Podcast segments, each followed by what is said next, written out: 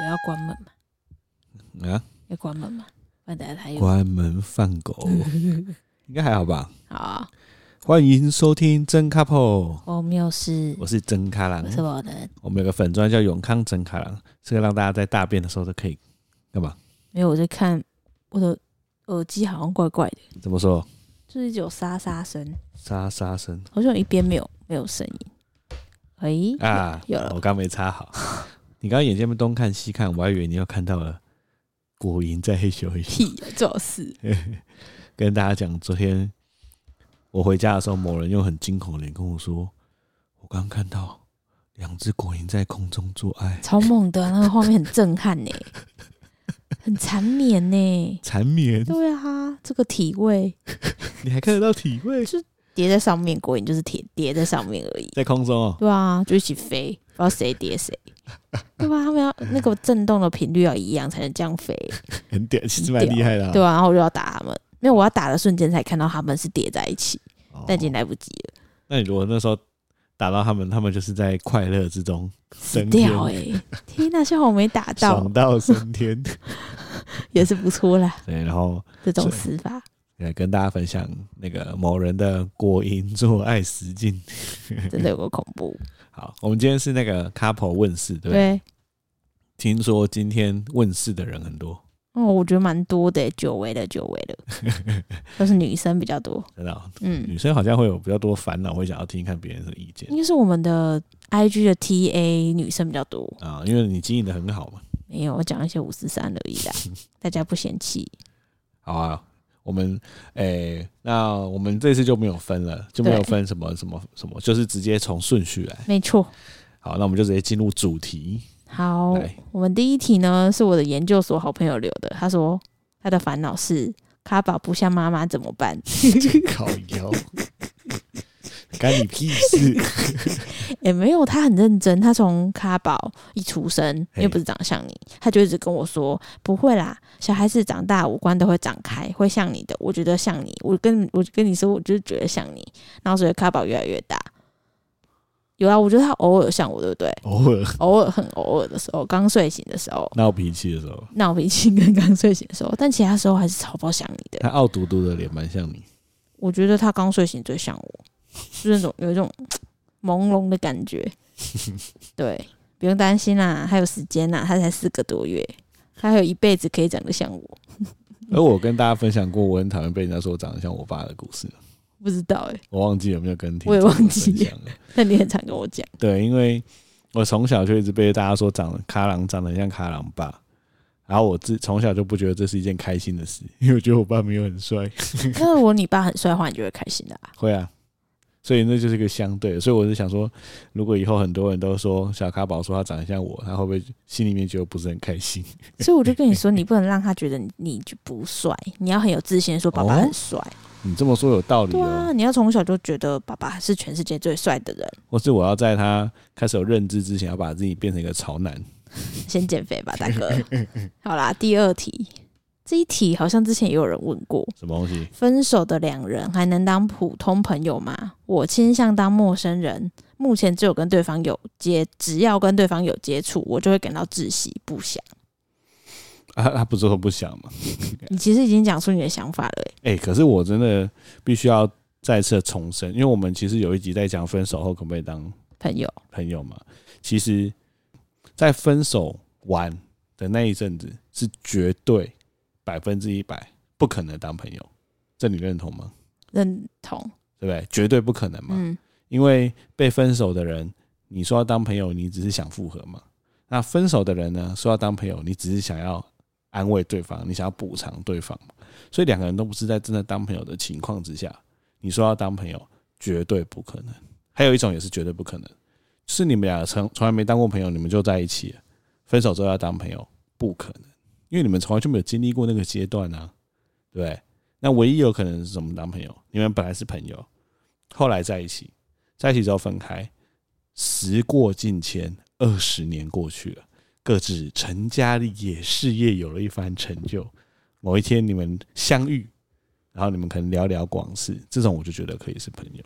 哎呦，反正整行不管哪一种，我跟你说啦，我跟你说啦，某人最近的口头禅，情感急性期的时候，也就是两人分开的时候，不管什么原因，我觉得都不能当朋友。不能也不可能啊！我觉得不能也不可能，因为因为我其实你刚才讲我有点迟疑的原因，是因为我觉得分手后啊，我就是不会跟对方当朋友。就算你说什么事业有成、结婚生子，我也不要跟对方当朋友。哦，我为什么要跟他当朋友啊？那、啊、如果是你提分手的、欸，我我对啊，我提分手就代表。呃，我跟你不合嘛，或是发生某种事情。嗯，但我觉得我相信有些人他们会觉得他们的关系当朋友比较自在，这也是有可能，这是有可能。但是这个人明显不想，因为他已经说他感到窒息了。对啊，对啊，所以不要被强迫。我是觉得，为什么一定要跟前任当朋友啊？对啊，对啊，这这个我也没有，我也没有说一定要。对啊，就是我觉得那是一种随缘，就是事过境迁，你会发现说，哎。出来聊聊，我觉得这都可以，但是没有没有一定要勉强。对，我觉得还是以自己为主吧。就是你都跟他分手了，你自己都已经说你感到窒息，那你当然爱你自己为主啊。没有人说一定要跟前任当朋友，为什么要当前前任当朋友？我跟我的每一个前任都不是朋友啊。对，这个我可以作证。没错，某人跟每个前任都不是朋友，就是都顶多就是 IG 可能偶尔按个表情符号，但我觉得那不是朋友。哦，对，就还好。我是支持啊，你不当朋友就哎、欸，但是我也要在这边跟很多提出分手的人讲，就不要再跟对方说什么我们可以当朋友。对啊，这很伤哎、欸，因为你这样只是给别人 false false hope。对，但是你是让自己好过，然后你让对方有希望，或是有希望吗？对，有希望，但是你只是为了你自己好过而已。嗯，我也觉得。对啊，那个好过，我觉得会把那个阵痛，对，而且会把阵痛拖很长。没错。好，第三题。简而有力，生不出来。QQ，我们刚才在讨论生小孩这件事，欸，生不出来，我觉得我们可以分享的是，我们自己身边有很多朋友也有这样子的经历。我觉得生不出来的压力是大到旁人没有办法想象的，因为我们有非常好的朋友，他就经历这样子的压力。但我自己可以分享的是说，生不出来，或许你可以去透过一些医疗的帮助，了解自己可能生不出来原因是什么。因为我觉得这个社会会把压力大多放在女生身上，然后那个压力大多也都是女生承担，但其实不一定都是女生的问题，常常是男生的问题。对，像《璀璨帝国》的那个里面有个主角，反正《璀璨帝国》是一部 Netflix 的实境秀，里面都是在讲超级有钱的亚洲人，呃，其中就有一对夫妻一直生不出小孩，但原因是因为男生的精子好像有点问题吧。对，他没说原因，但是在里面那个贵妇很穷，但是那个贵妇她在谈到小孩这件事情的时候，她就几乎都要哭出来，因为她承受那个男生家庭很大的压力。对，她说她的公婆在她还没有生小孩之前是完全不觉得她是媳妇，对，就不正眼看她等等的。但大家可以想象嘛，真正的问题其实是出在男生呢。嗯，所以我只是觉得说，生不出小孩，你可以借由医疗的方式来是看看。到底问题出在哪里？你比较有机会对症下药，对啊，对，因为我们也有朋友，就是可能透过去看医生之后，发现说，哎、欸，可能是因为什么原因，那把那原因解决之后，他们真的就也还蛮顺利的就怀孕了。嗯嗯嗯嗯，对啊，所以我觉得，呃，可以先通过医疗的方式，让自己认清说问题到底出在哪里。对，我也觉得，加油，不要给自己太大的压力。我看到很多朋友都是给自己太大的压力，嗯，就两个人，你知道吧？make love 变成一件责任的时候，反而就是压力越大越难怀孕。对啊，所以我会觉得，如果你是我朋友的话，当然会建议你先去寻求医疗服务，因为其实现在非常多关于就是。生育啊，不孕症啊的门诊，可以先去看看。嗯、对对对，不要觉得很丢脸，因为其实真的很多人都面临这个问题。对，其实真的蛮多的。对啊，如果真的找到问题之后，再想想看要怎么面对。嗯、那如果真的生不出来的话，当然这个社会上还有很多选择了。如果你真的很想小孩，其实也有领养啊，嗯、对啊的方式。但是前提当然是你跟你的另外一半可以有共识吧。对啊，嗯，但我真的觉得。不要再就是瞎猜啦，不要说好像没有消息就一直很彷徨瞎猜。我觉得就是用医疗的方式来找到对的方向是一件很重要的事情。没错。好，嗯、那下一题是二十二周孕妇确诊了，担心肚子里的宝宝，希望不要被疫情打扰。哦，这个如果是我们的话，我们也会超级担心的，担心的，一定的。因为我觉得那个担心的最主要原因在于你不知道这个。COVID-19 到底会对小孩子怎么样的影响？嗯嗯嗯，对。但我自己觉得，以以我们自己的经验，我们也有朋友完全是一模一样的状况，嗯，因为她是孕妇，然后确诊。那那个朋友她看起来状况是还蛮 OK 的，对。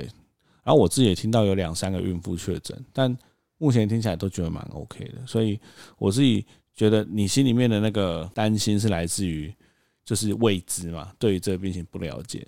但我相信你在把自己心里沉淀，然后好好的保护自己。把该做的事情都做，其实我觉得应该这件事情会度过的。对，而且我这边可以建议，身为一个孕妇，而且曾经也很担心肚子里的宝宝，只要你有任何的不确定或不舒服，你就去看医生。哦，对对对，对对，你不要瞎猜，也不要瞎担心，然后也你也不要在那个网络上寻求就是其他产妇们或其他孕妇们的经验，因为那真的都是非专业的人的回答。我觉得只要你有任何担心或不确定，你就去看医生。嗯，医生会给你最专业的回复。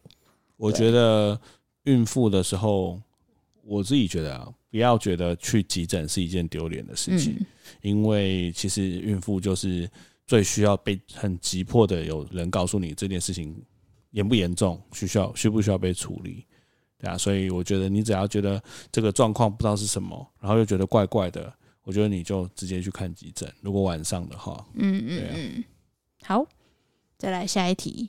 也是我们的一个朋友，突然来这边提出一个问题是：为什么我这么好却没有男友？提狗杯啊！提够杯，提够杯啊！好，这边开放好不好？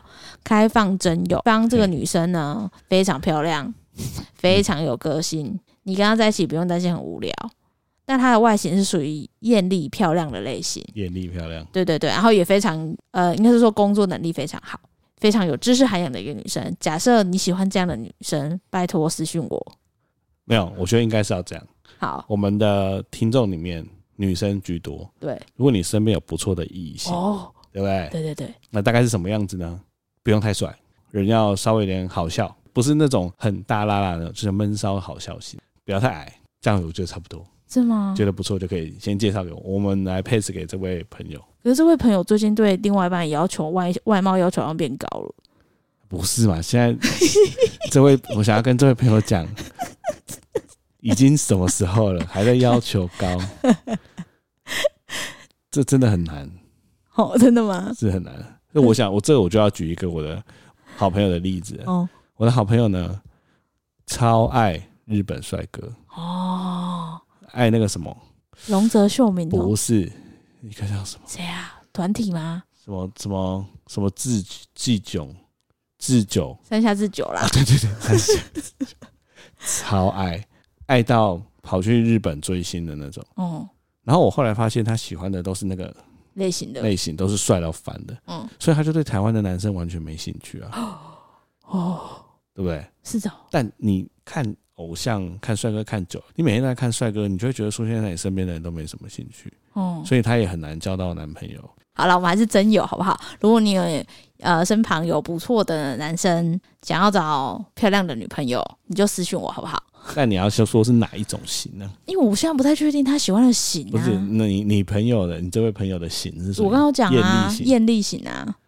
OK，但他内心有艳丽吗？嗯，我觉得他内心应该是希望被人家疼爱。谁不是这样？谁希望谁内心希望被人家讨厌的？对啦，好啦，反正就是有有缘分的介绍嘛，就是两个人自己去，你知道交流啊。啊，但我们我记得我们之前在访问那个恋爱顾问的时候，有说要交男朋友，其实方法很简单嘛，就是你扩展你的生活圈了。嗯，呃，我们跟这位朋友讲，加油！扩展生活圈就是去参加一些。会有团体会出现的，爬山啊什么之类的，我觉得都会有帮助了。好，差不多就这样。这一题考过某些证照可以加薪，可以加到四千到五千，但提不起劲准备，那就表示你不缺钱。我也觉得。哎、欸，五千很多哎、欸，缺钱的话你就会准备了。五千很多哎、欸，对啊，我也觉得你可能第一个对这个没兴趣，第二个不缺钱。哎、欸，如果现在是我。啊、准备一个证照可以加五千，我一定会准备。对啊，加五千，你在同一个组织要加五千，要花多久时间啊？除非你跳槽。对，对啊、其实，在台湾要加薪一次加五千块，不是一件容易的事，真的很难，好不好？我记得我那时候工以前工作的时候，好像每次都加个三三千多就算蛮多了，五千已经很厉害了。对啊，你不用被考核什么，你考个证照就可以加五千，啊，我觉得他不缺钱啦。对，不缺，哎，不缺钱就算，没关系，就不用考，不用考，没关系，活得开心最重要。对，我觉得现在我们现代人就是不求赚很多，求生活品质。对啊，你哪一天缺钱，你就会想，你就会考了。好，再来就是下一题是：近期工作中有几次出包，虽然没被认真追究，但还是觉得很沮丧，好想放下。哦，这个我。但应该每个人都有这样的经历，有啦，一定有，我也有、啊。工作出包，因为每个人一定都会出包啊。嗯，但他说他没有被追究，对不对？他没有被认真追究，但他自己觉得很沮丧。我自己觉得没有被认真追究的原因，应该是因为有可能他是新人，或者是这个这个包其实没有那么严重，然后他会自己觉得说，哎、欸，是不是给同事或主管留下不好的印象？但我我自己感觉啦，你出了包，因为没有人追究，代表那个包相对来说没那么严重嘛？那。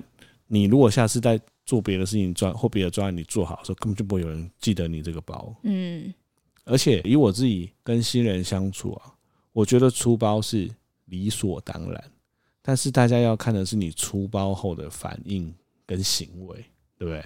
没错。比如说你今天出包完，你装死，然后在讨论这个包的时候，你还推卸责任，那你就会被大家讨厌了。但是如果你出完包，你马上就跟大家道歉，然后你也改进自己，或是你定了什么方式来弥补这个过错，我觉得这真这反而有可能是加分。没错，所以我觉得这位朋友，你可以把出包当做是一个转机，就是你要怎么去处理这个出包才会是最重要的，反而不是出包那件事本身，因为真的没有人会一直去记得别人做错什么事情。真的哇，果然是工作 master 啊！既然这位朋友有意识到出包，而且他觉得很沮丧，代表他是有责任感的。嗯，因为放烂的人根本不不 care，好不好？对对对。所以我觉得，既然你有责责责任感的话，就是听听卡郎的建议，就是把这次的出包变成转机，想办法去改善，让周围的同事都觉得哇，他有去改善呢，而且好像越做越好。我觉得这就好了，因为没有人不出包啊。嗯，对，因为所有人都爱看的不是你出包，是你出包后的态度。没错。OK，好。然后下一题是生完没瘦回去，他是用开心的脸呢，擦低的感觉。啊，我也生完没瘦回去啊，谁瘦得回去啊？瘦不回去了啦。这这题某人怎么讲？诶，要看没瘦回去，这个没瘦回去是没瘦回去多少？就是你可不可以接受你现在的体态？因为他用擦 D 感觉没有很 care，啊、就没有很 care 的话就没关系啊，反正自己现在活得很开心，然后育儿压力已经很大，你还要限制自己不能吃东西，我觉得很痛苦。所以如果在你可接受的体态范围内过自己的生活，吃自己喜欢吃的东西，我觉得没有关系吧。对啊，谁说一定要每每个人都像林志玲那样？对，对啊。那我自己觉得生完不是没瘦回去。生完是没空瘦回去，对啊，因为生完小孩子，你真的你的人生已经转变太多了，对啊，然后你每天都要把心思几乎百分之百的放在小孩身上，真的，所以你真的你会觉得你们完全没有空。我们举我们的例子好了，我们以前就是每个礼拜就是有固定这些时间，那些时间可以运动啊，啊，现在没办法，现在你在家，小孩在旁边哭，你到底要怎么运动？没错，但是我想要跟这妈妈说，如果你真的想要瘦回去啊。你就不能指望以前的那种找时间运动的方式，你要想办法在一个礼拜，比如说像我们，我们就真的去报了健身课，那就是那个时间点，你就是要去啊，你就是会要排除说哦，比如说那个时间点小孩子就是送托了，你就是要把那个时间定下来，然后你要花钱，你可能平常的时候这个时间点你会想说哦，好累哦，小孩终于送托了，我要来睡一下。但是你就是花钱去把健身课定下来之后，你就乖乖的去上健身课，你就有养成那个习惯。没错，对啊，所以我觉得就是时间是透过挤还是挤得出来，只是你有没有很在意这件事情。加油，一起吧。好，下一题是要乖乖去当上班族，还是自己接案当全职家教呢？你觉得呢？我觉得他会有这样子的犹豫，我自己在猜，最大的原因是因为。他可能觉得一直当家教好像不是一件好事，对不对？好像就是没有什么职涯的 scope 或什么之类的。我有一个很厉害的朋友，台大毕业的，当初是我们高中就是成绩永远都是超好的。然后我有一次在路上遇到他的时候，我问他说：“哎，你现在在干嘛？”他说：“我现在在当家教。”我说：“哇，家教好酷哦！”他就说他从那个大学毕业之后就稳定接家教，就是接不完，案子接不完的这种。然后你再看他讲自己工作的时候，你可以感觉到是一种自信。我真的觉得自信超重要。就你如果别人问你说，呃，我我我我在当家教，别人就会觉得，哦，你是不是觉得当家教不好？但我那个朋友不是，他本来就是一个台大毕业的超强的人，然后他又很屌，说我现在接家教，而且我就是学生啊，怎样怎样怎样，然后收入怎么样怎么样，我有很多的时间可以自己安排什么。现在觉得，哇，家教好屌，当家教好像不错诶。对，所以我觉得想要跟这个听众讲的是，重点应该是在于。你要对你自己做的事情有自信，你才能说服别人。没错，你如果对这件事情都没自信，别人就会怀疑你。嗯，对啊，我自己觉得是这样，做自己喜欢的事，然后对那件事有自信。嗯，我自己觉得要看你的目标，因为譬如说我如果我的终极目标是全职当结案工作者，那我前期需要累积一些工作能力的话，我可能前面年轻的时候会考虑还是当个上班族学一下技能，但当我酝酿够，能量已经足够的时候。我可能就会离职当全职的这样工作者，嗯，这是我自己的感觉啦。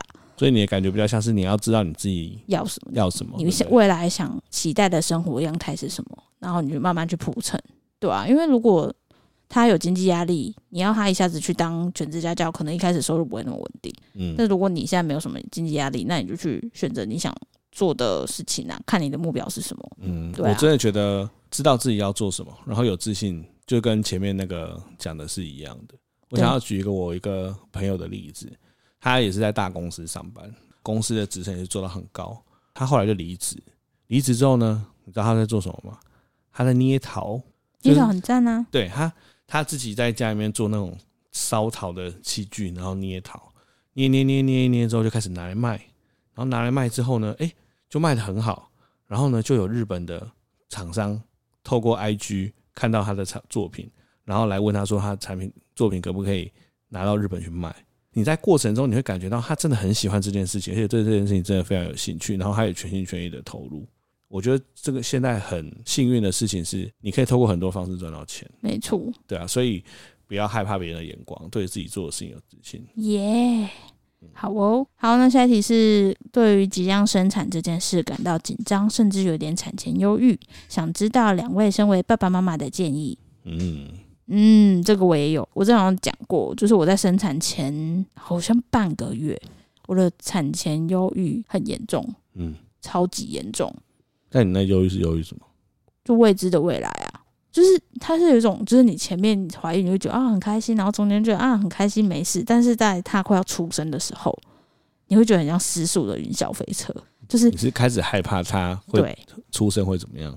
就是觉得想分享这一点，就是你会产前忧郁，代表你对于你某个未知的生活已经有感到恐惧。就比如说我刚刚提到，我怕的可能就是因为我们在台北没有后援，我我会没有自己的生活。哦，所以你你被绑住你，怕的是没有自己的生活，对，你反而不是怕生他会不会怎么样？不会，我那个还好，因为那个都还好，那个就是生完就没事。哦、就是每个人怕的东西都不一样，也也有可能他怕的真的就是生的当下的痛。我给他的建议是说，你要去思考你产前忧郁的原因，你最深层的恐惧是什么？针对那个恐惧对症下药，并且去思考怎么解决你的焦虑。因为譬如说，如果你怕的是生产当下的痛，你可以跟你的医生讨论说，你是不是呃。呃，可以去催生啊，你催生到什么程度，赶快打无痛分娩。他可能就医生就说好，我保证你这样子可能就不会痛，或者你甚至可以考虑。医生应该是不会保证啊，那个医生可能会说这样会降低你疼痛感。对，或或者你跟我一样是怕你没有生活化，那我在那时候产前忧郁的时候，可能就会找很多临托托儿所类似的呃备案。就是如果我没有后援的话，但我想去突然去看个电影啊，或者我想去打个球啊，至少我有零托了保姆可以托付等等的，我觉得这都是非常重要的事情。所以如果你一旦感觉有产前忧郁的话，建议你先理清一下你忧郁的原因是什么。嗯，对，因为这跟产后不太一样，因为产后忧郁可能是你无法控制的荷尔蒙变化啊，或者是什么啊哥的，但是产前忧郁，我觉得这都是有一点你会害怕某种原因。害怕一种未知的，对对，未知的恐惧。对对对，你先预设你会遇到那个很恐怖的状况，所以你在生之前已经觉得很恐怖了。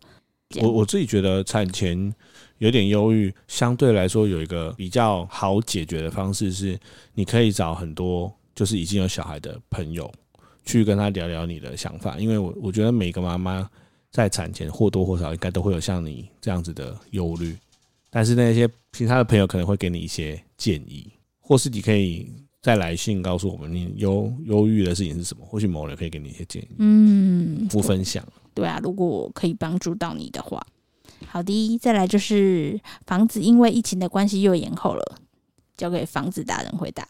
最近很多房子都这样哦，因为现在疫情嘛，第一个是工班贵，第二个是很多师傅都确诊，然后都会一直延后。但这件事情我自己觉得，他主要忧虑的点应该不是这个，嗯，就是他忧虑的点不在于房子因为疫情延后，应该是他们原本规划了、规划好了这些事情，但因为这件事情被打乱。哦，不然其实以我们来说，我们如果现在我们买的房子被延后，我们也会觉得没差，因为我们还是过我们的生活，所以他们应该是有什么东西被打乱，那个才是他。真的忧愁、忧虑的地方哦，原来是。但其实我们现在也不知道他到底忧虑的点是什么。是什么对啊，不然其实呃，他们现在一定还是有房子住嘛，对不对？还有不可能说现在在搭帐篷等那个房子盖好，嗯所以他们现在一定有房子住啊。但是他到底房子延后影响到他们的是什么？我觉得这一点比较关键。我也觉得哎，所以现在很难回答，对不对？对，有点难。好了，等你帮帮我们补充了。好的，好。下一题，会在意另一半 IG 都不发合照吗？在一起两年多没有发过，每一次问之后得到的理由都不一样。哦，我们一个朋友也是这样的状况啊，每次都跟她男朋友吵这个，吵到现在还是无解，还是不发。对。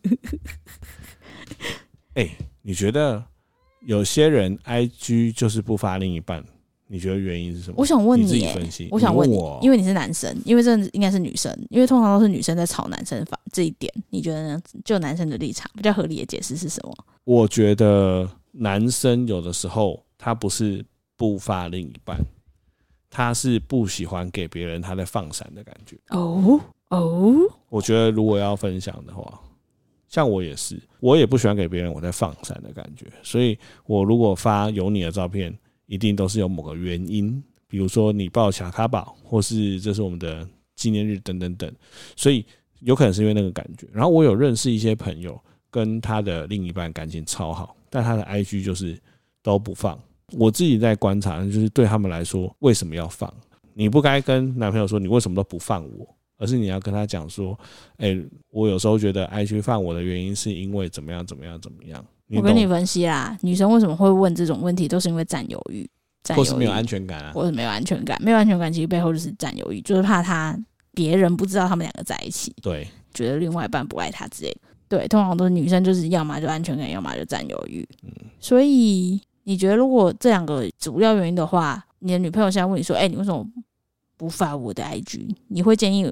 呃，譬如说你的女朋友用什么方式问，你会比较比较可以理解，或是比较想要发？如果我今天是男生，然后我你一直问我说，哎、你干嘛不发我？你 IG 干嘛不放我？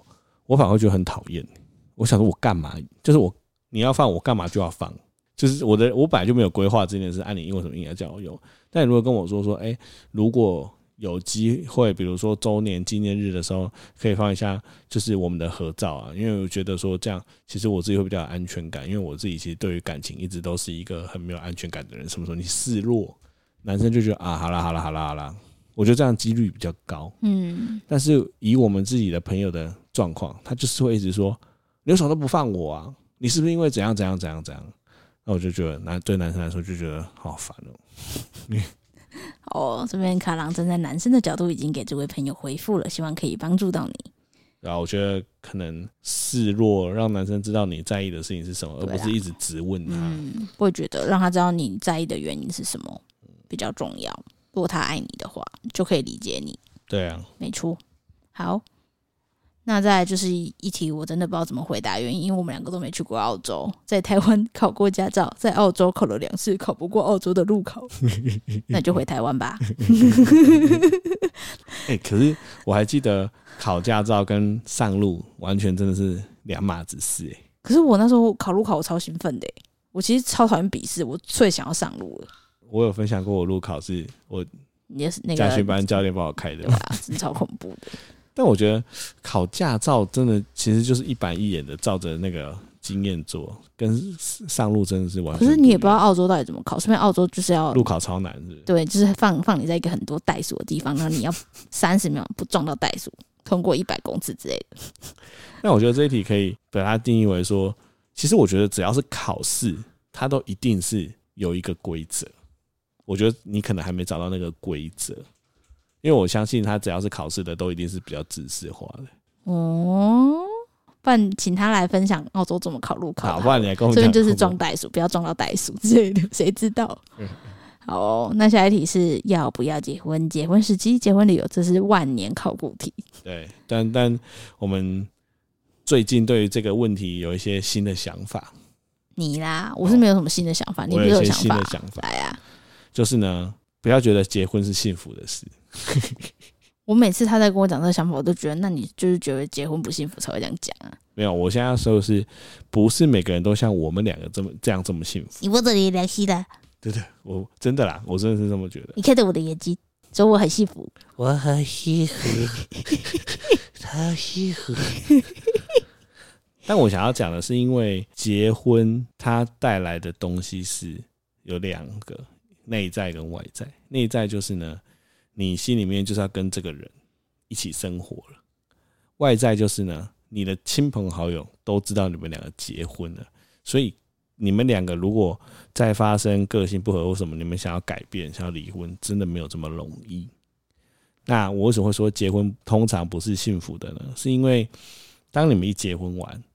后面的东西呢，接踵而来，问你要不要生小孩，问你们要干嘛，那你们就真的生了小孩，就开始要养小孩。这一连串呢，就是一定会这样子，每一个都是你人生的新挑战。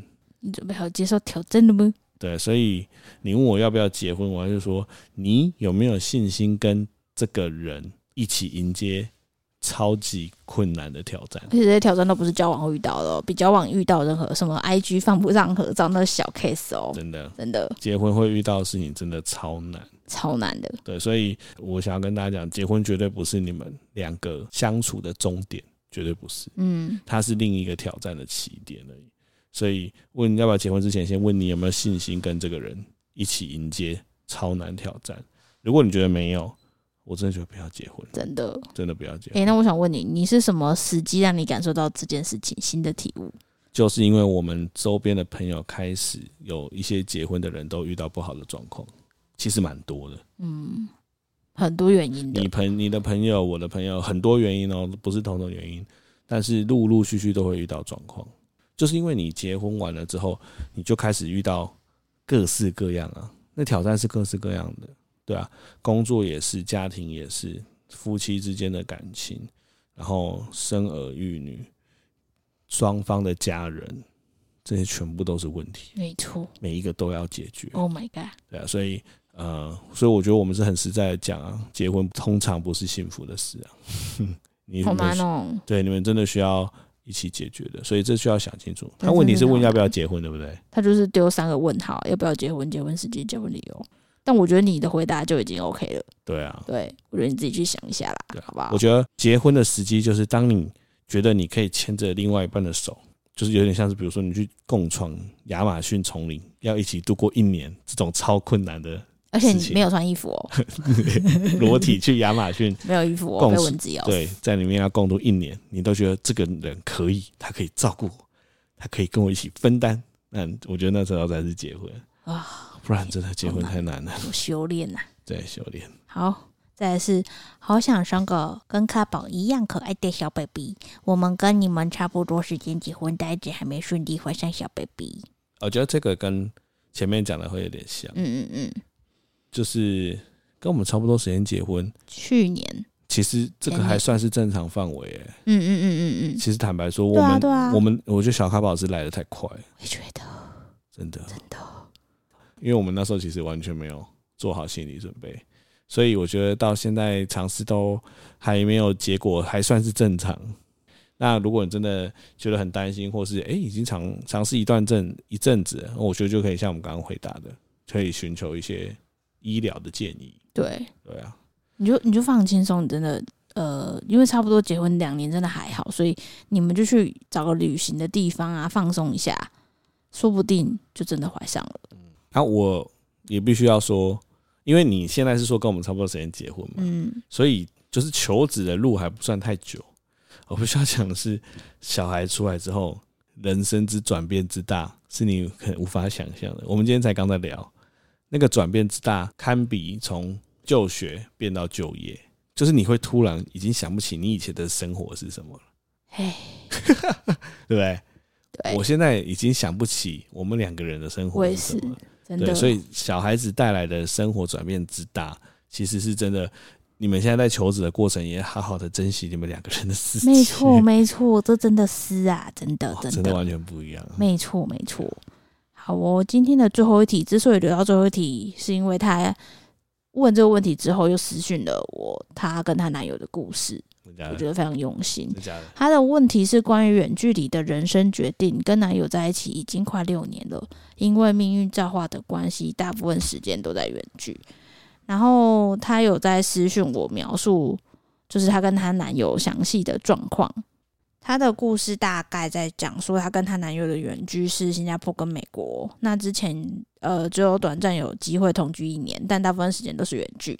因为最近开始规划两人未来的目标嘛。那她原本男朋友答应今天可以用那个学生签证来美国一起生活。但是因为后来觉得男友可能赚钱很不容易，他如果这样过来的话，随便找一个学位，可能就是把钱都丢到水里面。所以他觉得说，男友觉得说，等到女生有绿卡之后，他再过来一起生活可能会比较实际。但是因为这件事情让他们两个一直吵架，那渐渐的可能因为吵架，然后男生就觉得哦，这女生还很有压力，然后也渐行渐远。现在状况是女生觉得啊，好像可以体谅男生的想法，但又会觉得说自己一个人在美国工作，自己生活很孤单呐、啊。但同时，因为他们两个交往六年了，他又很不想放弃这经营这么久的感情，所以他我觉得他现在有点夹在，你知道，他觉得很寂寞，远距很寂寞，他两个好像渐行渐远，但是他们有交往很久，是不应该放弃，所以他会觉得说，他现在面临一个人生的十字路口，如果。是我们两个的话，会有什么建议呢？如果是我，因为我是一个无法远距离的人，所以呢，凭良心讲，我会很佛系，平常跟他维系感情。但是我如果在美国有遇到一个我觉得更好的人，可能可以满足我，就是陪伴我啊，然后呃，他带给我的是那个男生带无法带给我的，我会选择放弃六年的感情。我自己是一个蛮想要活在当下的人，就是我会觉得，我今天觉得这六年的感情很可惜，但对方搞不好有没有觉得很可惜？但是我如果一直为了他，然后一直等，一直等六年、七年、八年、九年，我不知道我要等到什么时候。但如果有遇到一个我觉得不错的，我觉得可以满足我心里面一直很受伤的那一块，我我可能会选择。放弃那段感情。嗯，我跟你的选择是一样的。真的假的？对。呃，我这边要分享我一个朋友，她跟她男友啊，从大学啊就一直交往到现在，到到前几年几年前，好像交往已经我们大学毕业有十年了吧，一直交往。然后男生呢，他就是是一个。比较大男人，所以那个男生就是决定去新加坡念书。那女生因为她在台湾有很好的工作，所以她选择留在台湾。但是，呃，女生还是都会利用好好不容易休到假期，然后去找男生这样子。因为男生跟她说：“哦，等他念书念完之后，可能就会回台湾找工作。”所以，其实呃，他们两个那时候共同的共识就是：哦，我们未来不管现在多辛苦，我们未来都会在台湾一起生活。但是你知道，人生总是有变化。男生就觉得说：“哎。”我快要毕业了啊！我在新加坡已经有 offer 了，那我在新加坡住下来好了。他就跟女生说：“阿爸你工作辞掉来新加坡好了。”但女生就觉得：“可是我们不是讲好了吗？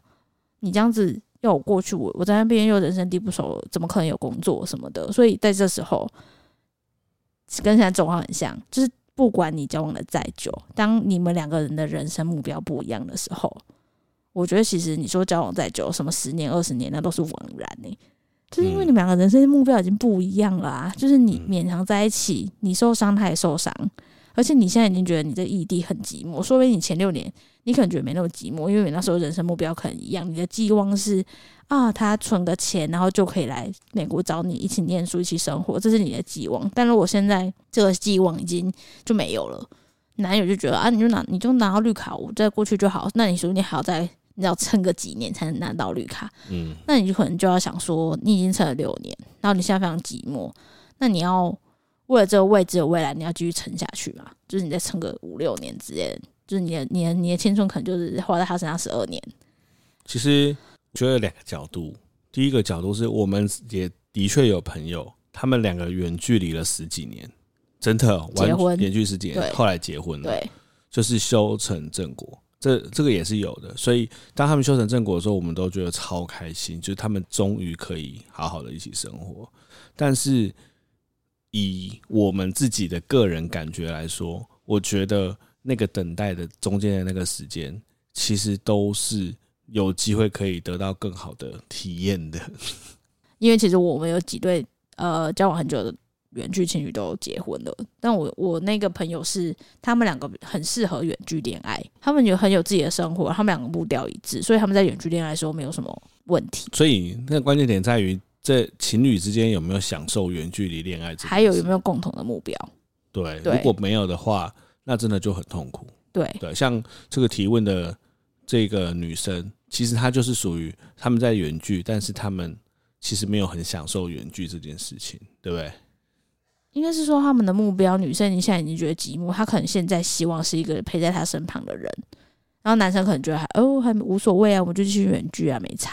所以他们两个虽然可能那前六年的步调是一致的，但现在已经不一样了。对，对当两个人的目标不一样的时候，就有一个人需要牺牲，对不对？嗯，如果都没有人需要牺牲，这段感情就会一直虚度。虚度，对啊，我觉得我自己觉得啊，当然每个人的看法不一样，但我自己觉得人生只有一次，我会比较想要活在不要浪费任何的时间。没错，对啊，我也觉得。你也这么觉得？我，我同意，我我也没办法远距啊。那时候那个有一个人啊，我之前我最近在 IG 不是贴你之前那个写的，我之前写的 SWAT，就是我为什么要跟不跟你在一起，要跟你在一起的原因。然后其中一个就是未来有问题，嗯，然后有人就问我说，为什么未来有问题？因为那时候就是想去美国念书，那我就觉得说，哎、欸，那回台湾，然后我又去美国念书，那不就在一起，还是要远距嘛？那我那时候就觉得我没办法远距，对啊，所以如果这样的话，我干脆就不要在一起。我回我的，我觉得我的回应跟你一样、欸，嗯，但还是要重申，每个人其实对于远距离的感受不一样。就我怕有人会觉得我们好像在拆散别人，但其实不是，我们其实就是因为每个人对这件事的感受都不一样。也有人可以撑撑撑到后来就修成正果，也是有。对啊，对啊，但因为我们就是以自己的感觉来说，嗯，对啊，给你做个参考，对啊，或是或是应该这么讲，我们没有说你一定要分手，但是你可能要找到支撑你下去的理由，而不是每天都这么痛苦。没错，没错，没错，没错。那最后是不是要点首歌？问题结束啦，哎，结束了。对啊，好啊，这是很多问题，但是因为最后是感情的这个问题，我觉得可以点一首歌。什么歌？周杰伦的《安静》，为什么？只剩下钢琴陪我。诶，弹在这里吗？钢琴怎么弹在那里？对呀，弹了一天呢。哦，只剩下钢琴陪我弹了一天。睡着的大提琴，安静的久久的，是不是很寂寞那种？哦，想要用这首歌来代表刚刚的那个远距离的寂寞吗？我觉得是诶，我觉得。真的，人在异乡真的很寂寞啊，就很寂寞。啊、我觉得朋友陪伴跟另外一半陪伴还是不一样的。嗯，好，所以最后就带来这首《安静》。你会不会哭啊？不会吧？不要哭了！我们是你的朋友啊！哦、天哪，我觉得希望我们的分析对你有帮助啦。不过就是你也不一定要听啦。没有啦，就是我们真的没有劝劝和或劝离了。对，但是你你要找到坚持下去的理由。耶、yeah，好了，要去喂奶了啦。好，拜拜。拜拜。